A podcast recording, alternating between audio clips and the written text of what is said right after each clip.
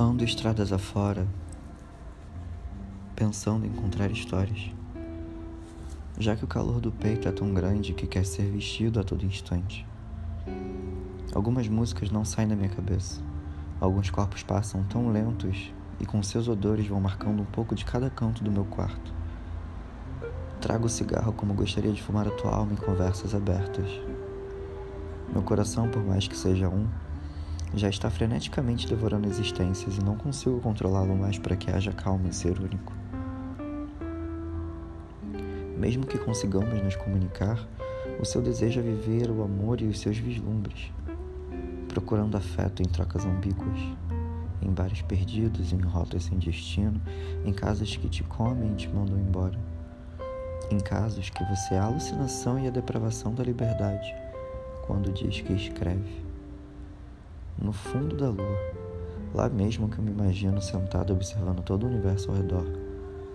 Quero isolar a minha alma dessa busca por algum fio que ligue os pontos. E se eu dirigir para longe daqui?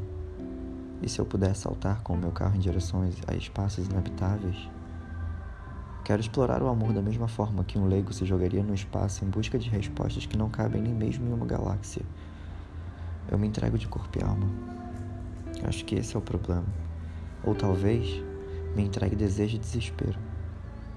Ao mesmo tempo em que desejar e romantizar relações pode ser algo lindo fantasiando em poesia, há um peito ferido na metafísica dessas palavras que me transbordam aos gritos ensurdecedores que só eu ouço na minha cabeça. Sinto meus ossos doerem. Eu deixei que me batessem. A submissão e a loucura, o prazer e a dor o sexo e o prazer casual como forma de ilusão momentânea para corações perdidos como o meu. Se bem que quando vinho desceu pela sua garganta aquele dia, eu te desejei.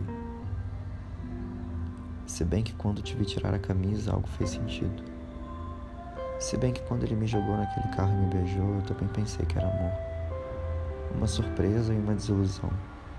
Cada beijo e cada cena que só me servem pães e versos. Mais nada. Posso explicar verdadeiramente por ainda ser viajante de uma infinita e perigosa odisseia erótica. Realmente. Até que é justo o troco.